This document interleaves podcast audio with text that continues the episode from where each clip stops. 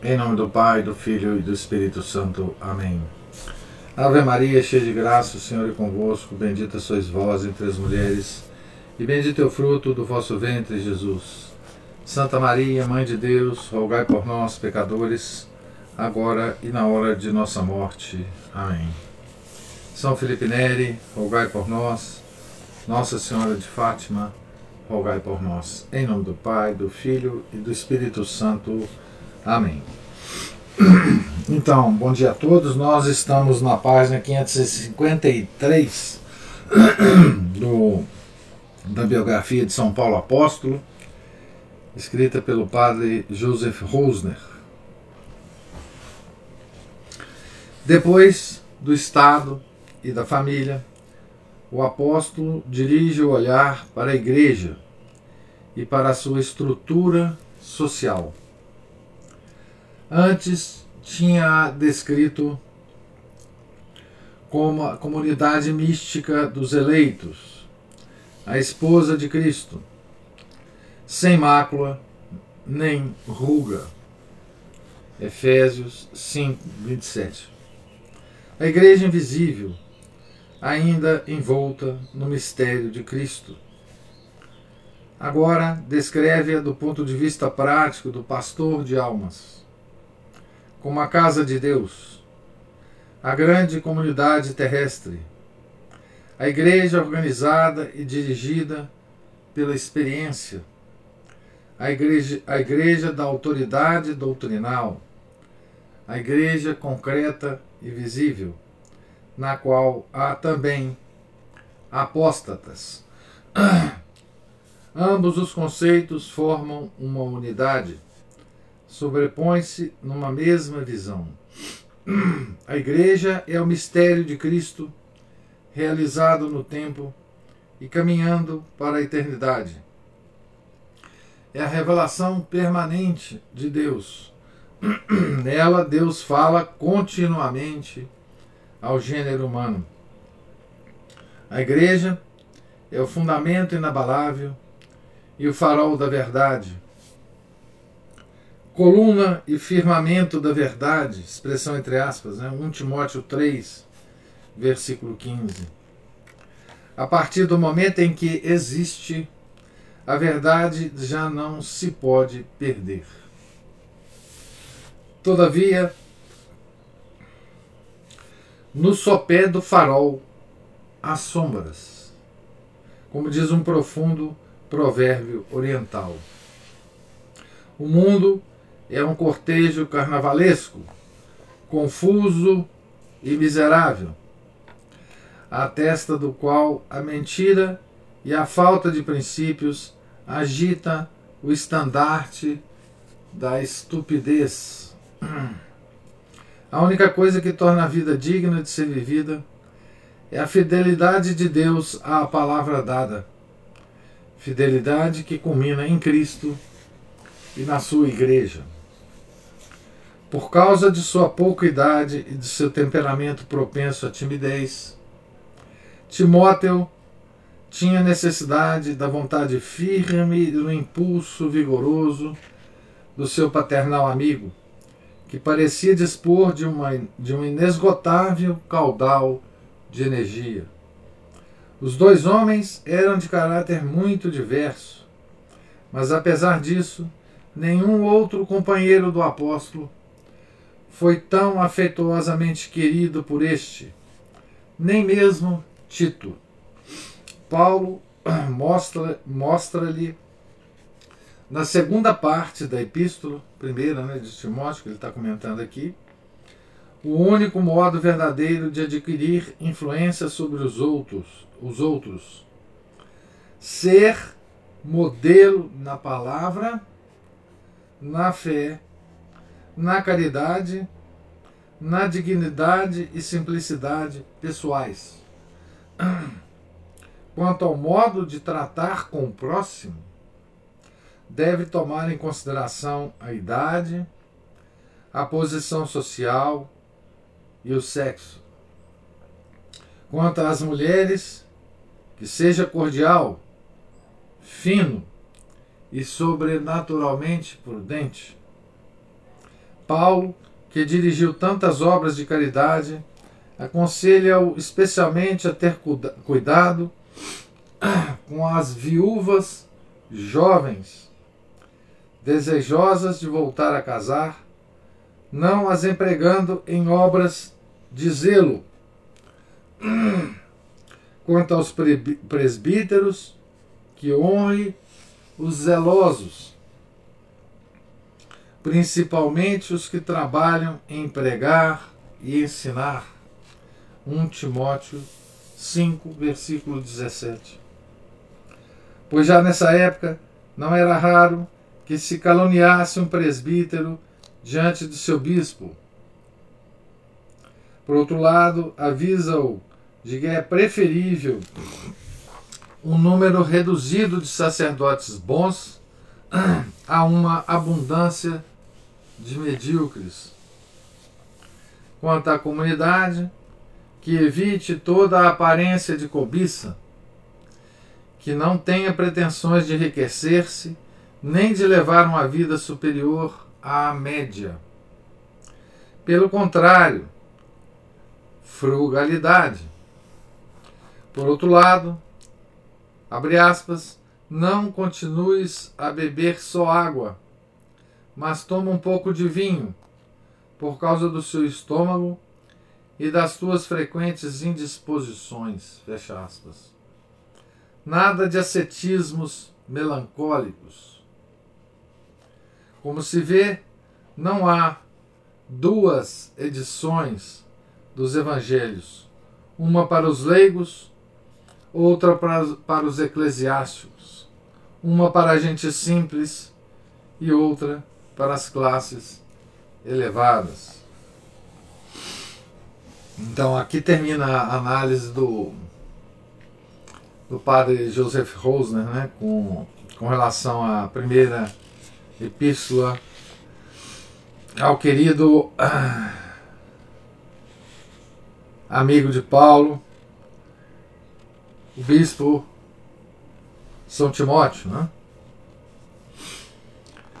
A Igreja de Creta, novo item aqui, né?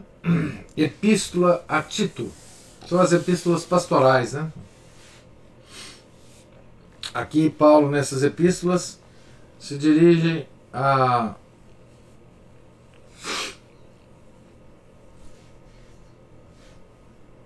a, aos bispos, né, que ele formou e dá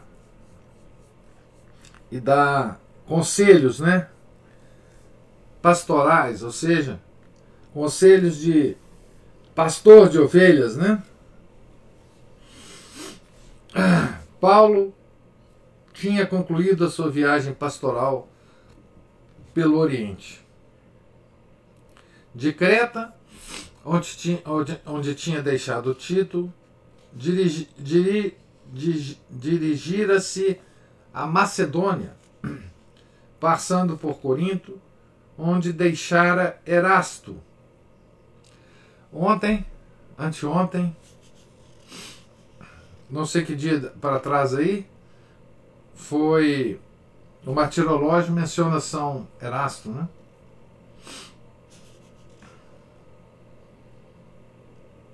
Santo Erasto, né? Também bispo, né? Por Mileto, onde Trófimo ficar enfermo, por Éfeso, onde nomeara Timóteo seu legado, e finalmente por Troade. No outono de 66, encontramos-lo com um grupo de amigos, entre os quais podemos supor que estivesse Lucas, a caminho de Nicópolis, na costa do Adriático. Nicópolis era cidade e colônia romana mais importante do Épiro, a cidade do vencedor, expressão entre aspas, como lhe chamar Augusto, em memória do triunfo que obtivera ali, perto, sobre Antônio, na batalha de Ácio, 31 a.C. Era ali que Paulo pretendia passar o inverno, para talvez visitar a Ilíria, e a seguir, na primavera de 67, retornar à igreja de Roma, dizimada e necessitada de consolo. No caminho, escreveu uma carta a Tito, pedindo-lhe que viesse ter com ele a Nicópolis, assim que seu substituto chegasse a Creta. Provavelmente foi Artemas, porque Tíquico, Tíquico foi enviado pouco depois a Éfeso. Tito 3, versículo 12. A Aline coloca uma coisa aqui.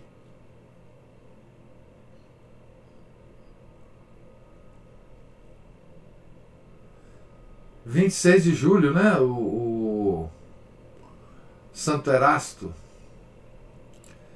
Pois é, 26 de julho foi ontem, né? Deixa eu ver se. É. é eu li no Martirológio ontem mesmo, Santo Erasto da solene alocução com que se inicia a epístola a Tito, dimana uma enérgica consciência de missão perante a gravidade dos acontecimentos. Creta era a igreja mais jovem. Faltava-lhe ainda solidez, uma estrutura interna, pelo menos um colégio de anciãos. Sem uma autoridade doutrinal sólida e sem tradição, a luta contra a heresia não teria possibilidade de êxito. As falsas doutrinas que se difundiam ali eram as mesmas de Éfeso. E à frente do movimento voltamos a, a encontrar judeus semi-cristãos que faziam da religião um negócio lucrativo. Tito, capítulo 1, versículo 11. Mas a sede do mal a, desculpe, a sede do mal não reside na matéria. Tudo que foi criado é bom e puro, contanto que também o seja a intenção do homem. Aqui de novo a gnose, né? Ele está ele tá, ele tá lutando contra a gnose aqui, né? Se o teu olho for puro, afirma o mestre, Todo o teu corpo e toda a criação serão para ti um mundo divino de luz. Aqui no Evangelho, em Lucas 11, versículo 34. Toda a luz, toda a bondade, toda a beleza vem do interior. Com efeito, foi esse o ensinamento do cristianismo que produziu o um mundo novo. Tito capítulo 1, versículos 15 a 16. Os discípulos de Espartaco tinham suscitado entre os escravos alguns impulsos de libertação e de revolta contra a autoridade civil. Tito 3, versículo 1. O ensinamento estoico da igualdade de todos os homens e do valor do próprio eu começava a produzir efeito e o mundo dos escravos estava em ebulição. Se também os cristãos se pusessem a atiçar o fogo, facilmente se chegaria a um desmoronamento social que acabaria por sepultar o próprio cristianismo. Por isso, Paulo situa o problema num plano mais elevado, onde toda a diferença social é secundária. A graça de Deus e a misericórdia divina manifestaram-se em Jesus Cristo e abriram-nos os olhos para a verdadeira dignidade da natureza e para a sua perfeição futura no novo éon. Paulo gosta de exprimir a nova ética mediante contraposições. Antes, agora, pois é assim que vê a sua própria vida. Uma grande transformação se produziu e agora já não se pode viver como se Cristo não tivesse vindo ao mundo. A nova natureza, nobreza cristã deve atuar a partir do interior e transformar a sociedade à maneira de fermento.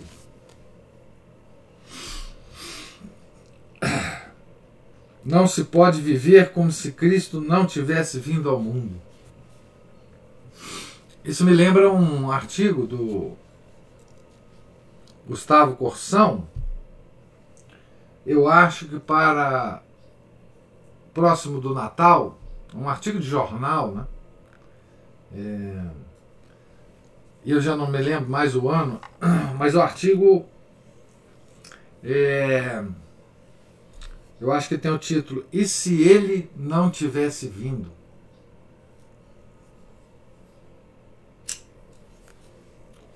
Se vocês procurarem aí na,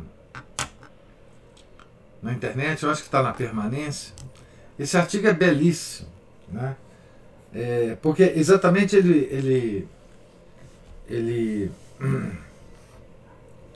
medita sobre isso, né? sobre a vinda de Cristo. E sobre, ele, sobre se ele não tivesse vindo, né? qual seria a nossa situação? E qual que é a nossa obrigação? Ah, tá aí, é isso mesmo, né? Se ele não tivesse vindo. A Aline colocou aí o no site da permanência mesmo. Mas ele coloca, ele medita sobre a não vinda, se ele não tivesse vindo, e também a responsabilidade nossa com a vinda dele, né? Tá certo? É muito, muito, muito bonito esse artigo. Sugiro que vocês leiam. As epístolas pastora, pastorais mostram-nos, ao contrário do estágio primitivo das comunidades, onde, sob a direção dos apóstolos, os dons carismáticos eram suficientes, um estado mais avançado de organização hierárquica. Lembra que nessa atuação dos apóstolos, né, quando eles impunham as mãos sobre as pessoas, né, batizavam as pessoas, elas adquiriam dons carismáticos, né, o que obviamente não ocorre hoje, né, pela necessidade do tempo. Né. Mas com, com o tempo, a igreja foi se organizando né, de, de, de modo carismático, né, de modo hierárquico, desculpe.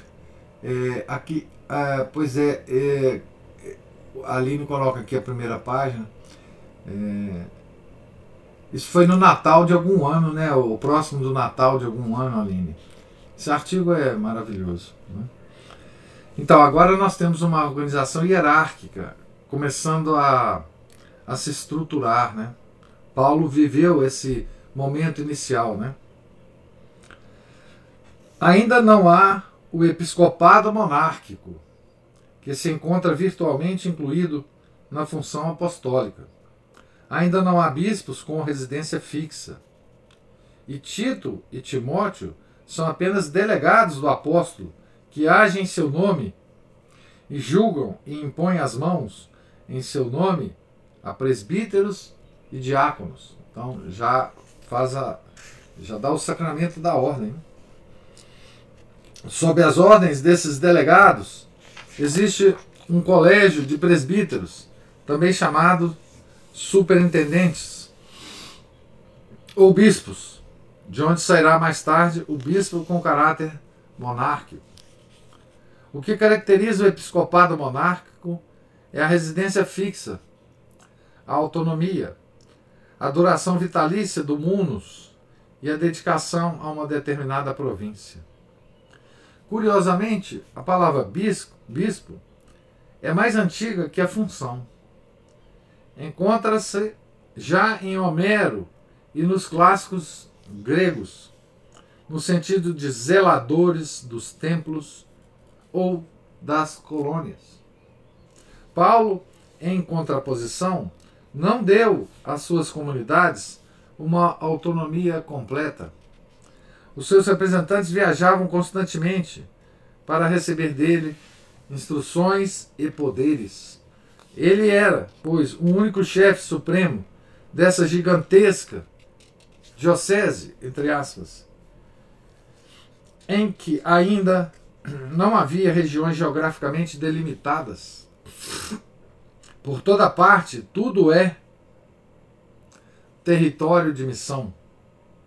e a função episcopal completa só aparecerá alguns decênios mais tarde, nas cartas do bispo Marte Inácio de Antioquia. Inácio de Antioquia, ele foi. As cartas do, do Santo Inácio de Antioquia, pelo menos algumas delas, né, estão publicadas em português naquela coleção amarelinha, amarelinha, que amarelinha? Verdinha, é, da patrística, né, grega e latina, da Paulus, né, eu acho que é, que ela é da Paulus. Ah, então, é, lá, então há essa, essas, esse conjunto de cartas né, é, que são extraordinárias essas cartas de, de Santo Inácio de Antioquia. Né? Então, a capítulo, acabamos o capítulo 9 e adentramos aqui no capítulo é, 10, que tem o título O Fim. O segundo cativeiro em Roma. O Testamento. Segunda epístola a Timóteo. Em Nicópolis, Paulo encontra-se no caminho de Roma. Sentia-se irresistivelmente impelido a regressar a essa cidade, ao lugar do seu sangrento fim, sem que ele mesmo soubesse por quê. Entretanto, chegou, chegou Tito para passar o inverno com ele e foi depois enviado para a Dalmácia 2 Timóteo 4, versículo 10. Não sabemos onde e quando Paulo voltou a ser preso. Alguns historiadores supõem que foi em Nicópolis, outros na casa de Carpo, em Troade, onde teria sido, desculpe, onde teria tido que abandonar as suas bagagens. Outros ainda em Éfeso, visto que Paulo fala da infidelidade dos irmãos da Ásia Menor. 2 Timóteo 4, versículo 14. Outros, finalmente, na Espanha. Parece-me mais provável que se tenha dirigido a Roma por sua livre iniciativa na primavera do ano 67 e trabalhasse ali durante algum tempo na reconstituição da comunidade. Essa hipótese é favorecida por uma antiga tradição romana, de que faz eco a Pácio Petro et Pauli, atribuída a São Lino, sucessor de São Pedro. Pácio Petro et Pauli é a paixão de Pedro e de Paulo. Né? Segundo essa tradição, Paulo encontrou pousada na margem esquerda do Tibre no 11 distrito Ad Arenulo, Nulan, perto da ilha Tiberina. Aqui teria pregado num armazém de forragens vazio, não longe da porta Ostiense, tendo entre os ouvintes diversos soldados. No local dessa sua última residência, ergue-se ainda hoje uma antiquíssima capela dedicada à sua memória. São Paulo alla Regola, ou Regola, que conserva o encanto da sua antiguidade e onde escavações mais recentes puseram a descoberto as fundações de um antigo estabelecimento comercial. Era um bairro de pequenos comerciantes, de marinheiros, curtidores, oleiros e jardineiros, e na Idade Média foi sede de numerosa, corpo, numerosas corporações. Talvez tenha sido aqui que Paulo veio um dia a ser preso pela polícia romana, acusado de chefiar, uma seita. Então Paulo ainda continuava né, nesses ambientes. É, quando ele chegava às cidades, né, ele sempre procurava esses ambientes, né? de portuários, de pequenos comerciantes, é, esses bairros pobres, né? Para, para a pregação.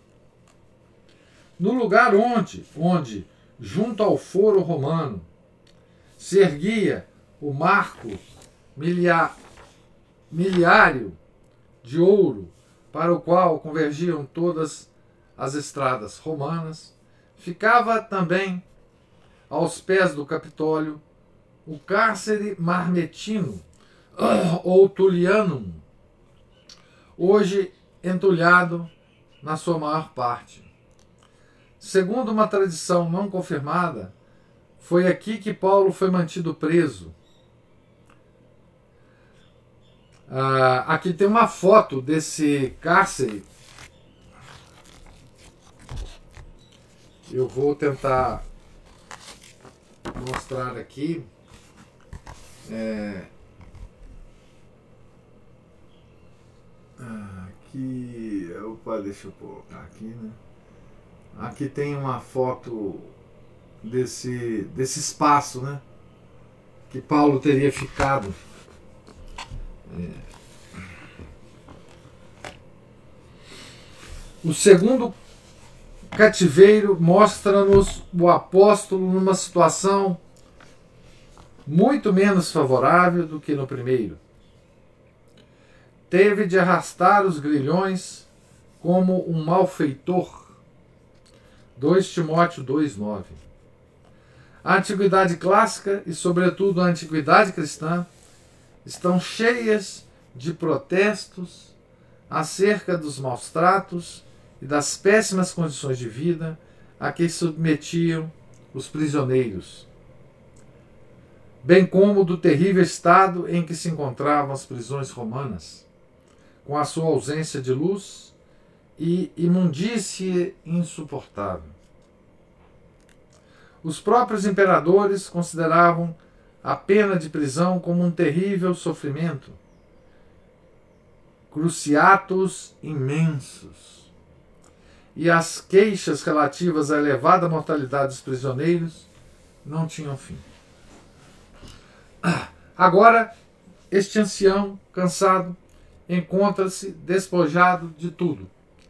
Queixa-se do seu isolamento. Os amigos de Roma não conseguem visitá-lo facilmente. Eubulo, Pudente, Lino e Cláudia só podem procurá-lo com muitas precauções. Essa cautela, segundo uma antiga tradição, explica-se pelo fato de conhecerem o esconderijo de São Pedro e de não pretenderem, por isso, atrair as atenções sobre eles próprios e sobre o príncipe dos apóstolos. Uma bela linda, mais bela do que provável, supõe que os dois apóstolos estiveram juntos na mesma prisão. O sentido dessa tradição era sem dúvida este. Uma vez que Paulo sofria, Pedro não queria fugir. O apóstolo sentiu dolorosamente a apostasia de Demas, que o desamparou com receio de ter de partilhar a sua sorte. Também os irmãos da Ásia Menor o abandonaram.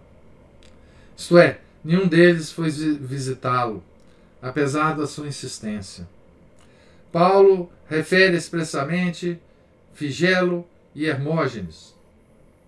Só o fiel Lucas estava junto dele.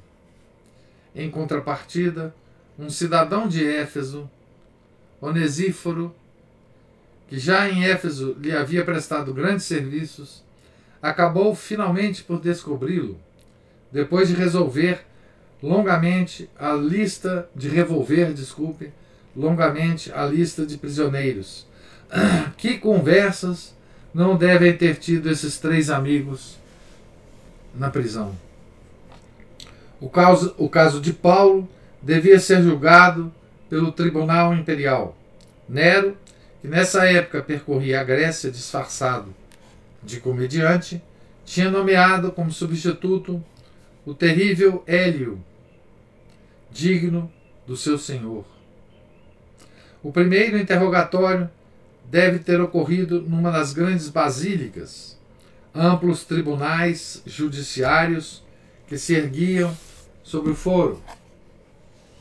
Na abícide sentava-se o tribunal, e diante dele, na nave central, agrupavam-se os réus, as testemunhas e os advogados. Nas naves laterais e nas galerias, o público assistia com curiosidade a esses processos excitantes. Havia de ser nessas basílicas que nos séculos seguintes, tantas vezes uns estenógrafos cristãos tomariam nota dos interrogatórios a que eram submetidos os mártires. É provável que o apóstolo tenha sido acusado de cumplicidade no crime dos cristãos romanos, o incêndio da cidade. Ainda aquela questão né, de do Nero ter colocado o fogo em Roma e culpado os cristãos. Né?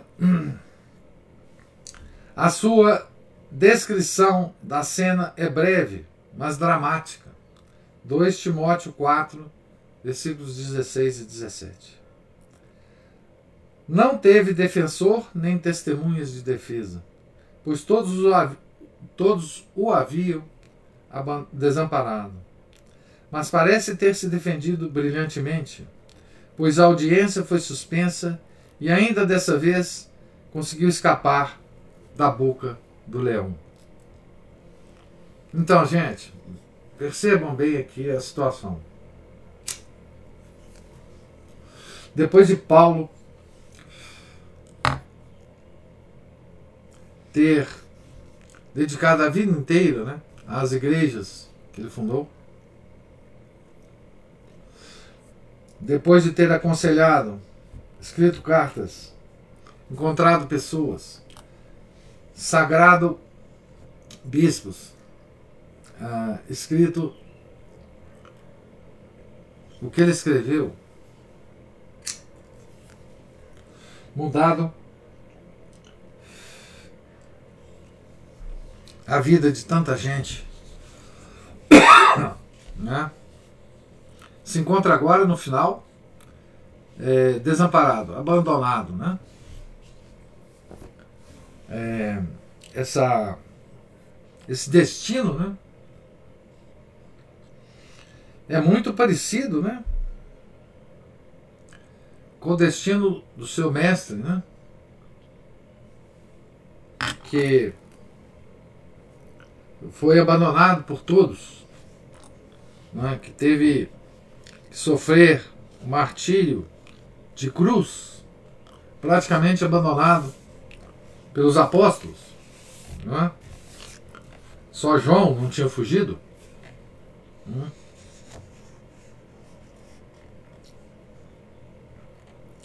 Durante o longo. Imagina o que ele teria pensado nesses momentos, né? Sentido nesses momentos.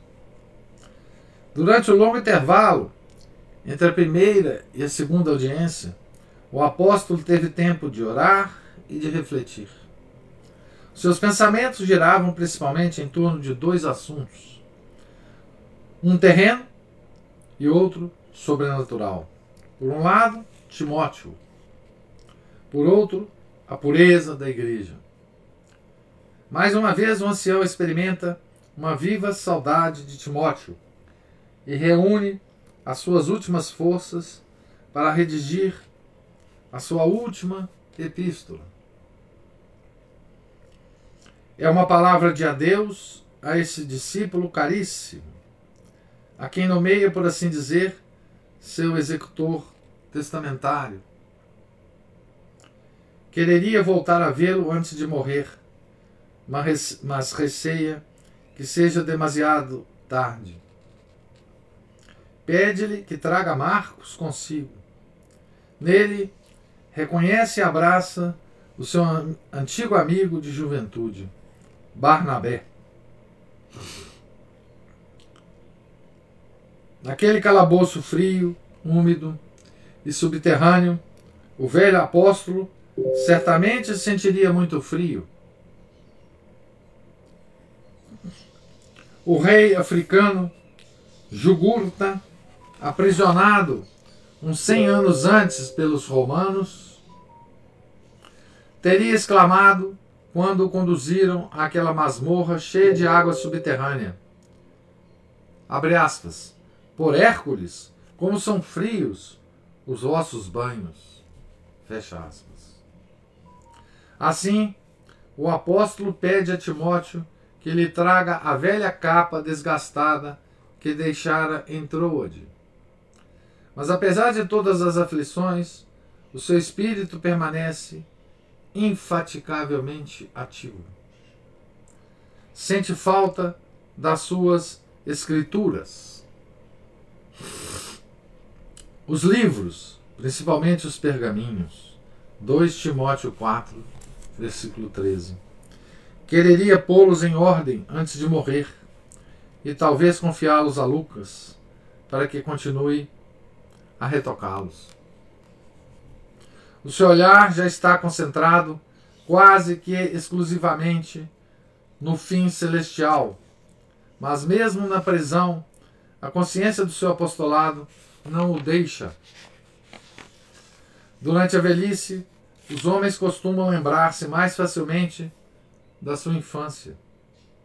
E uma oração de intensa ação de graças brota dos lábios do apóstolo quando evoca a emoção, com emoção, os seus pais e avós que o tinham instruído no conhecimento de Deus.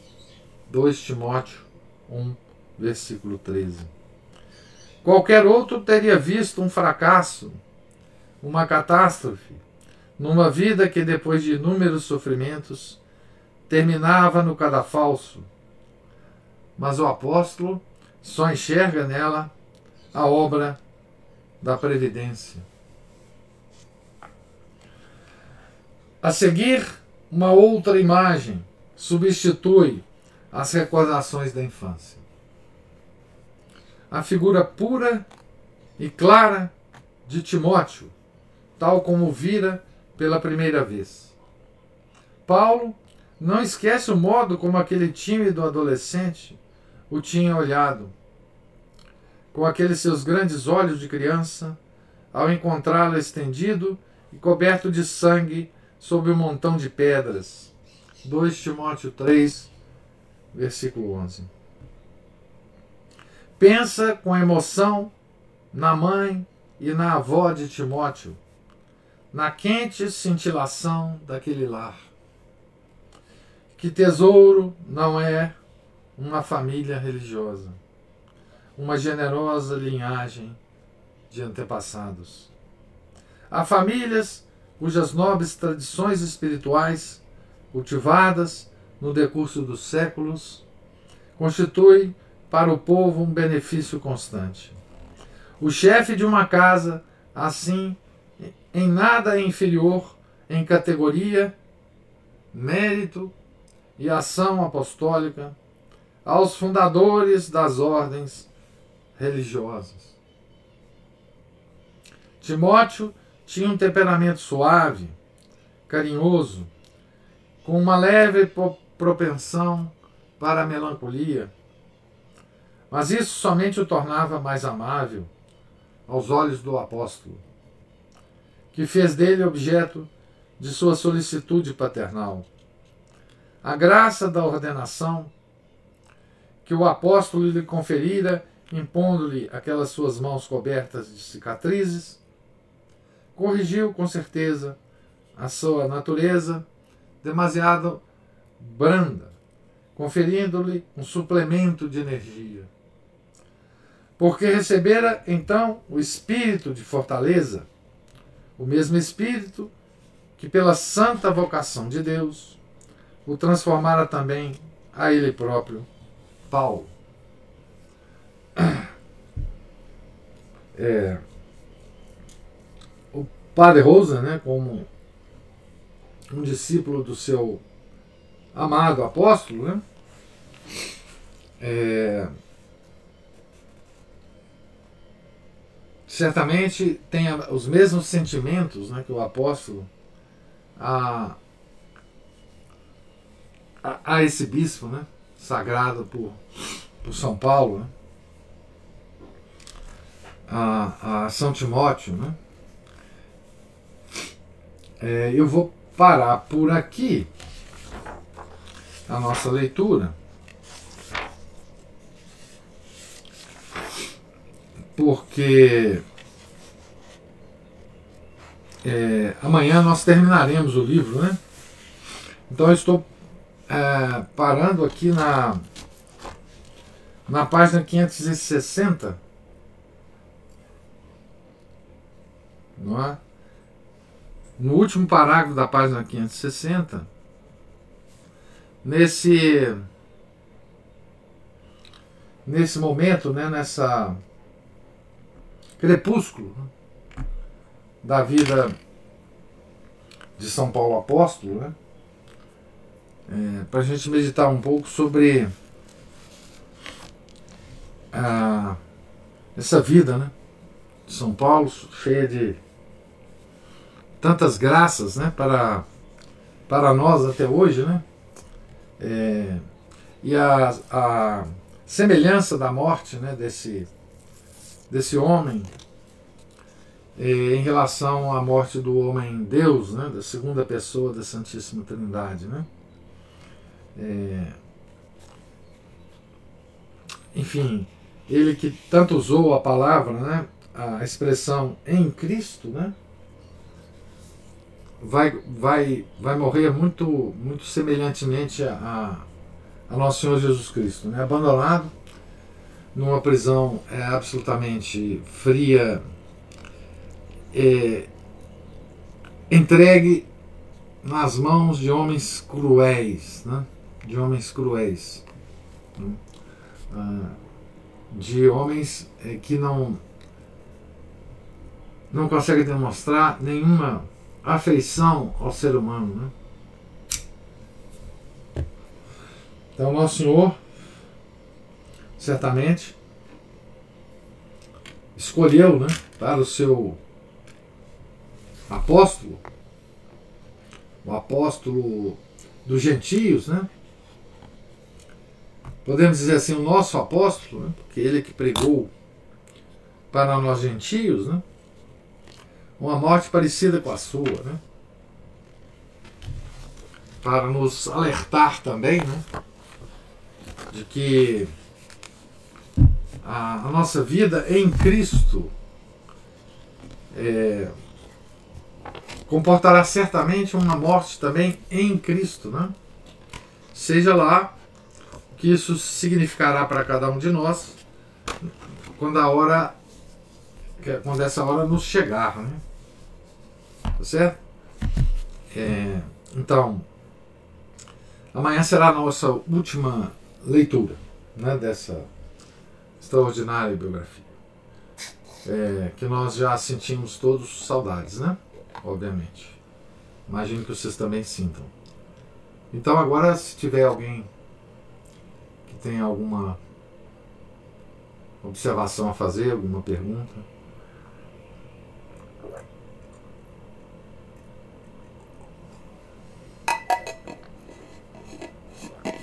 Eu gostaria de comentar só que esse final, esse último parágrafo que o senhor leu aqui, me, me emocionou, assim, é, imaginar é, uma família religiosa, ah, sim. né? Uma generosa linhagem de antepassados, igual falo aqui, né? E porque eu estava ouvindo um padre contando que quando ele era criança, que a família se unia, se reunia toda para rezar. Ele é de, a mãe dele é de Pernambuco, não sei se ele é, mas todos se reuniam para rezar o rosário juntos, para rezar o terço juntos. E isso é uma coisa, é, não vai aqui nenhuma crítica aos meus pais, mas assim, eu nunca, nunca aconteceu na minha casa de nós nos reunirmos para rezar o terço juntos. Nem, nem na minha, nem na minha. Então, assim, graças a Deus, o que havia era aquelas novenas de Natal que a gente ia para casa dos vizinhos. Não sei se na época do senhor. Ah, tinha muita novena, não só de Natal. A Via minha... Sacra. Ah, a Via Sacra é uma coisa extraordinária. Isso fazia dos vizinhos, aí sim, uma, uma grande família, né? Porque hoje a gente. Eu não conheço os meus vizinhos. Naquela época, os vizinhos lá dos meus pais, eu os conheço até hoje, aqueles que estão vivos ainda. Eu os conheço até hoje. Pois é, isso então, é uma paróquia, né? Isso, isso aqui é a paróquia. Hum. Né? Que, provavelmente, eu não sei, mas esses vizinhos iam à mesma igreja, é, era orientado pelo mesmo padre. Uhum. Não é? Então, essa estrutura de paróquia, né? É, é que mantinha esse espírito, né? Assim, porque as pessoas é, elas têm necessidade disso, né? Todos nós temos necessidade disso, né? Essa coisa da paróquia, que foi ao longo dos séculos construída pela igreja, né? Ela acabou hoje, né? Ela, enfim, nós voltamos para o cristianismo primitivo, né? Assim, disperso, né? É, é muito bonito isso. Eu vivi um pouco isso, não na minha família, mas essas coisas da de levar a imagem de Nossa Senhora, dela ser uma imagem peregrina, né? Cada dia ficar na casa de uma e as pessoas irem para essa casa onde está a imagem, nas várias novenas, né? É, e rezar lá e depois da oração do terço tinha lá uma uma pequena confraria, né, pão de queijo, é, café, etc. As pessoas ficavam um pouco conversando ali depois ia embora dormir, né? É, essa, essa vida comunitária é, em torno da oração, né, em torno da imagem de Nossa Senhora, por exemplo, eu vivi um pouco na minha infância. É, mas é tão bonito isso, né? E você vê, é uma, uma coisa assim que a, a religião. Pode falar. Não, eu, eu também. Eu fiz muito isso. Eu, minha mãe e minha irmã. Pois é, a gente tinha uma. As pessoas tinham uma vida religiosa ah, simples, né? Nós não. As pessoas não preocupavam com alta teologia, com é, São Tomás de Aquino, Suma Teológica. Não vivia simplesmente a religião, né? que o padre ensinava, aquela que o padre nas homilias é, reverberava? Ah, então a gente nem sabe o que a gente perdeu, Ana Paula. A maior tragédia do mundo moderno é que ele não sabe o que ele perdeu. Não sabe o que é essa vida. Não, não simplesmente ela desapareceu, né? É, assim, com a nossa geração, nós mais velhos, né? Não vai haver mais nem registro, né? nem registro oral, né? Que eu estou dizendo.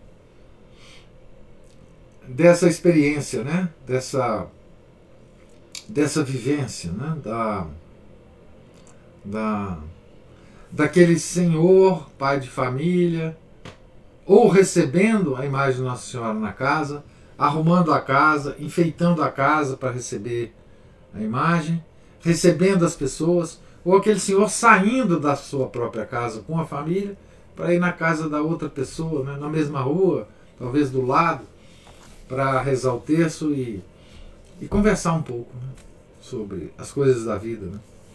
Não há mais, né, não há mais. A simplicidade da vida desapareceu.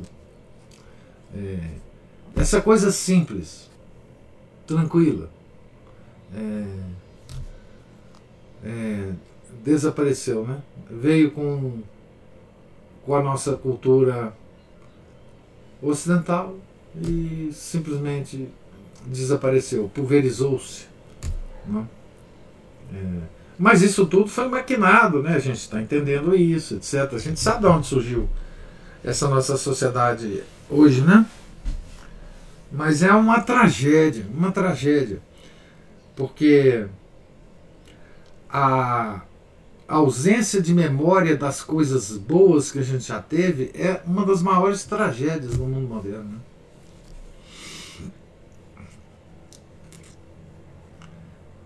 A Aline está falando, nós lá em casa rezamos o texto junto toda sexta-feira, graças a Deus. Graças a Deus. Deu graças. É... Isso que a Silvana está falando aí da, da cidade dela, no bairro da minha mãe ainda acontece que eles levam, tem aquelas capelinhas de Nossa Senhora, e aí eles levam, tem uma, uma relação daqueles vizinhos lá Isso. que vão hospedar a capelinha, Sim. eles vão lá na casa de alguém. Isso foi interrompido também com essa história né, de pandemia. É. Assim, os encontros foram inter- interrompidos, mas as capelinhas continuam visitando as casas. Mas é algo que dificilmente vai se passar para a geração seguinte, Ah, porque se- Pensa um jovem que vai para a universidade, que vai para a universidade de cada uma dessas famílias, se ele vai manter isso. Uhum. É nunca. É nunca. É. Isso aí vai ser. Vai ser, no máximo, para esse jovem, filho dessas famílias, né? uma coisa para ele contar ao longo do tempo como uma curiosidade, como uma demonstração de primitivismo da família dele. Olha a minha família, como que, que, que ela fazia, né?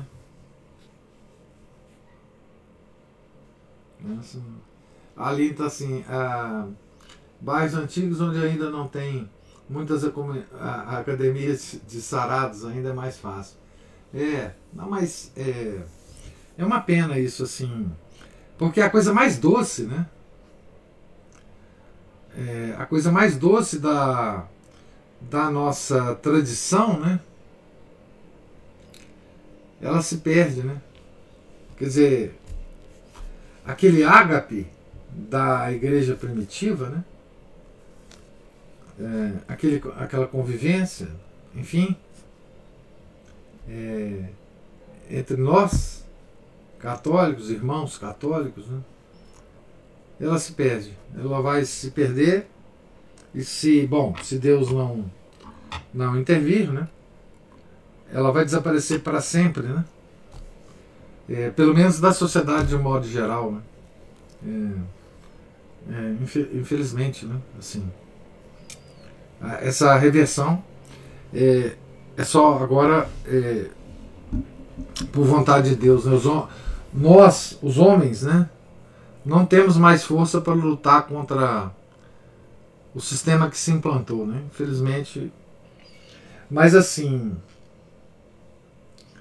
vamos ah, aqui, ah, pelo menos nesses últimos, nessas últimas leituras, né? recordar um pouco disso, né? chorar um pouco pela ausência disso, pelo menos nós sabemos quanta falta isso nos faz, né? e tentar, numa- na, na medida do possível, entre nós, poucos né, que sobramos, a reviver um pouco isso em alguns desses momentos, né? nas nossas, nos nossos encontros, nas nossas confrarias. Né? Ai, a, a, a, a Juliana hoje eh, fala que antes eu não tinha lido, né? Hoje está difícil falar. Estou embargada. Mas isso é porque o Paulo é. O final da vida do Paulo está nos afetando, né? O Paulo prisioneiro. Então, gente, eh, tem mais alguma observação? Mas. Ah, Eu só queria contar que eu fico com a minha sobrinha né, de três anos todas as tardes. Aí outro dia a gente sentou. Eu sentei aqui para dar o jantar a ela. Aí um instantinho que eu virei a cabeça assim, quando eu olhei para ela de novo, ela tava, ela fez um sinal da cruz todo. Ela ainda não consegue fazer ele certinho, né? Ela fez um sinal da cruz todo desajeitado, assim, juntou as mãozinhas. Eu falei assim, gente, ela tá me imitando. É, ué, claro. Mas a criança, ela, ela não obedece o que você fala para ela, não. Mas ela imita o que você faz. É, sem dúvida nenhuma, né? Assim, é, é isso me lembra, o, o quando você estava descrevendo a situação da, da comunidade antiga, né? Isso me lembra muito uma, uma, uma frase que eu ouvia muito do, do professor Rolando Fedeli, é a seguinte. É, porque essa, essa reclamação né, que os filhos estão muito é, com a cabeça muito virada hoje, etc, etc, ele dizia assim: não há nenhum filho que não se converta quando vê a sua mãe de joelhos, com o terço na mão, rezando. Ou mãe, ou avó. Essa imagem né, da, da referência da criança, né, da mãe, rezando, ela, ela é gravada muito, muito fundo na alma da criança. Né? Que é isso que acontece com você e sua sobrinha. Né? Quer dizer, ela vê esse ato seu e ela e ela aquilo fica na, na alma dela né e ela e ela tenta imitar né? assim então é muito bonito essa essa ação né porque essa ação é a ação do exemplo e a ação da graça de Deus né conjuntamente agindo aí para o bem da alminha da, da sua sobrinha né então assim é, isso é, isso é apostolado. Né? Isso é apostolado. Para você ver como é que apostolado tem tantas tantos detalhes, né? tantas é, tanto jeito da gente fazer apostolado, né? Quer dizer, é, é uma coisa é uma coisa que a gente pensa que é muito complicado, porque a palavra já nos, nos remete a alguma coisa complicada, né? Mas é tão simples, né? Seja católica, né? Como você está sendo, né? É, que as pessoas vão. É, é, Pascal, Pascal tem. Eu já comentei isso aqui com vocês. Ah, ele, ele tem um livro de, de de fragmentos de pensamentos, etc., que chama inclusive pensamentos, em que ele, ele fala uma coisa muito interessante. Ele, ele está aconselhando as pessoas que queiram se converter ao catolicismo. Então, é, ele fala uma coisa muito interessante. Olha, se você quer se converter ao catolicismo, imite os católicos. Mesmo que não tenha sentido nenhum o que você faz. Imite os católicos. Se eles se benzem com água benta, benze com água benta. Se eles vão à missa, vai à missa. Se eles comportam de uma certa forma na igreja, comportam do mesmo jeito. Né? Então, a primeira coisa que uma pessoa que quer ser católica deve fazer é imitar os católicos. Olha que, que, que que sensibilidade, né? Que, que é, então eu fico pensando, né? A gente a gente tem tanta contato, né, com pessoas que querem se converter, né? Vê se a gente vai dar um, um conselho desse. Ah, não, eu estou interessado na religião católica. Ah, então lê a Suma Teológica, lê não sei o quê. Não, ah, é o seguinte, imita. Imita as pessoas. Né? É, tudo que elas fizerem, vocês fazem. Agora, o difícil hoje é porque não tem. Não tem muitos católicos para você, você observar, né? Então, assim, é muito difícil. Mas é uma, é uma sensibilidade, né? Agora, o senhor estava falando que sobre a mãe, a avó, e eu já ouvi falar, inclusive, que a, a, a, imagem do pai rezando é mais forte ainda. Ah, não, sim, claro. Porque, é, eu, eu, talvez porque o pai seja uma figura de, de líder, de força, então quando a criança vê o pai rezando, o exemplo ainda é mais, mais forte. Ah, sem dúvida. Essa coisa da, do, do, do homem com grande autoridade rezando, né? É, é uma coisa assim impressionante, né? Porque assim, quando você vê o seu pai, né? Que você tem como símbolo da autoridade, né? a, a postura dele, ele sai para trabalhar todo dia, ele tem, ele tem as suas relações sociais, ele, ele, ele é o protetor da família. Né? Quando você vê seu pai de joelhos, rezando, o menino deve pensar, epa, aqui tem um negócio esquisito demais, não é? Meu pai é aquele cara forte, fortão, né? Que sai para trabalhar todo dia, que, que mantém a casa. E agora está de joelho, o que, que seria isso? O que, que significa isso, né? Que mistério é esse, né? É, então, assim, o pai também tem uma, uma, uma, influência muito grande, obviamente, né? É porque eu lembrei da frase do, do professor Holanda que ele dizia a mãe e a avó, né?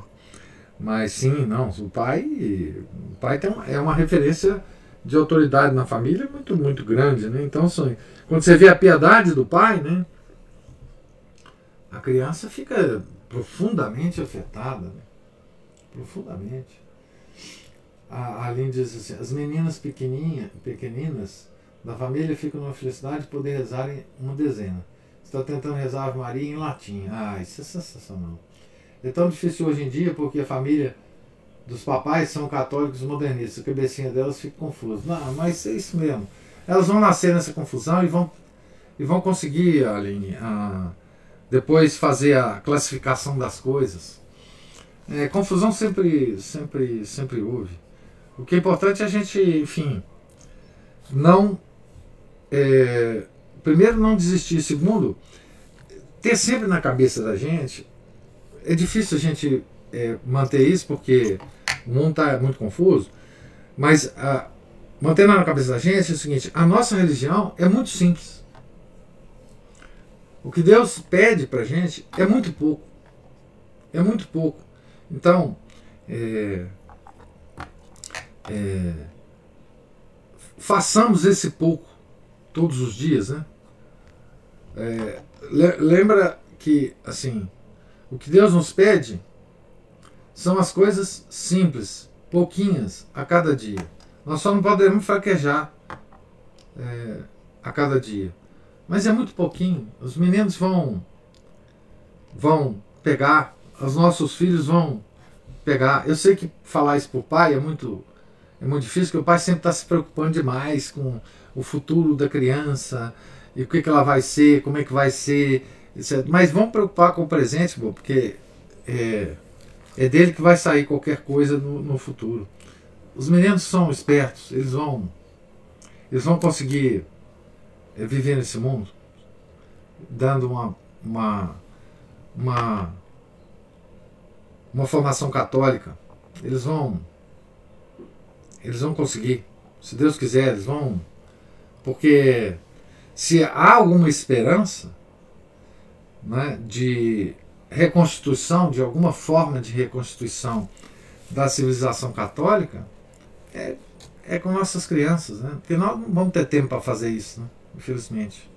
Mas eles, eles vão seguir, eles vão seguir, vão conseguir, tem dúvida não. Hum, hum, hum. Ah, Juliana, hoje você está muito emocional. Eu estou aqui me debulhando em lágrimas. Não, lágrima é bom. É, tem uma oração da igreja, muito interessante, muito antiga. Eu tenho ela aqui no missal antigo, que é uma oração que você faz para o dom das, das lágrimas. Ah, pedindo a Deus o dom das lágrimas. Ah, é, então, é, mas é isso aí. Essa, essa leitura nos emociona, né? Na verdade é isso que acontece. A gente fica é, com o nosso coração palpitando aqui, né? Que bom, né? Que bom que nós estamos lendo essa, esse material, né? Tá certo, gente? Então, amanhã nós nos despediremos dessa, dessa biografia, né? Mas tem mais coisa boa por aí, vindo por aí. Tá certo? Então, gente, Deus lhes pague presença, paciência e a participação. Né? Tenham todos um santo dia. Fiquem com Deus. Em nome do Pai, do Filho e do Espírito Santo. Amém. Ave Maria, cheia de graça, o Senhor é convosco. Bendita sois vós entre as mulheres, bendito é o fruto do vosso ventre, Jesus. Santa Maria, Mãe de Deus, rogai por nós, pecadores, agora e na hora de nossa morte. Amém. São Felipe Neri, rogai por nós. São Paulo Apóstolo, rogai por nós. São Timóteo, rogai por nós. Nossa Senhora de Fátima, rogai por nós. Em nome do Pai, do Filho, do Espírito Santo. Amém.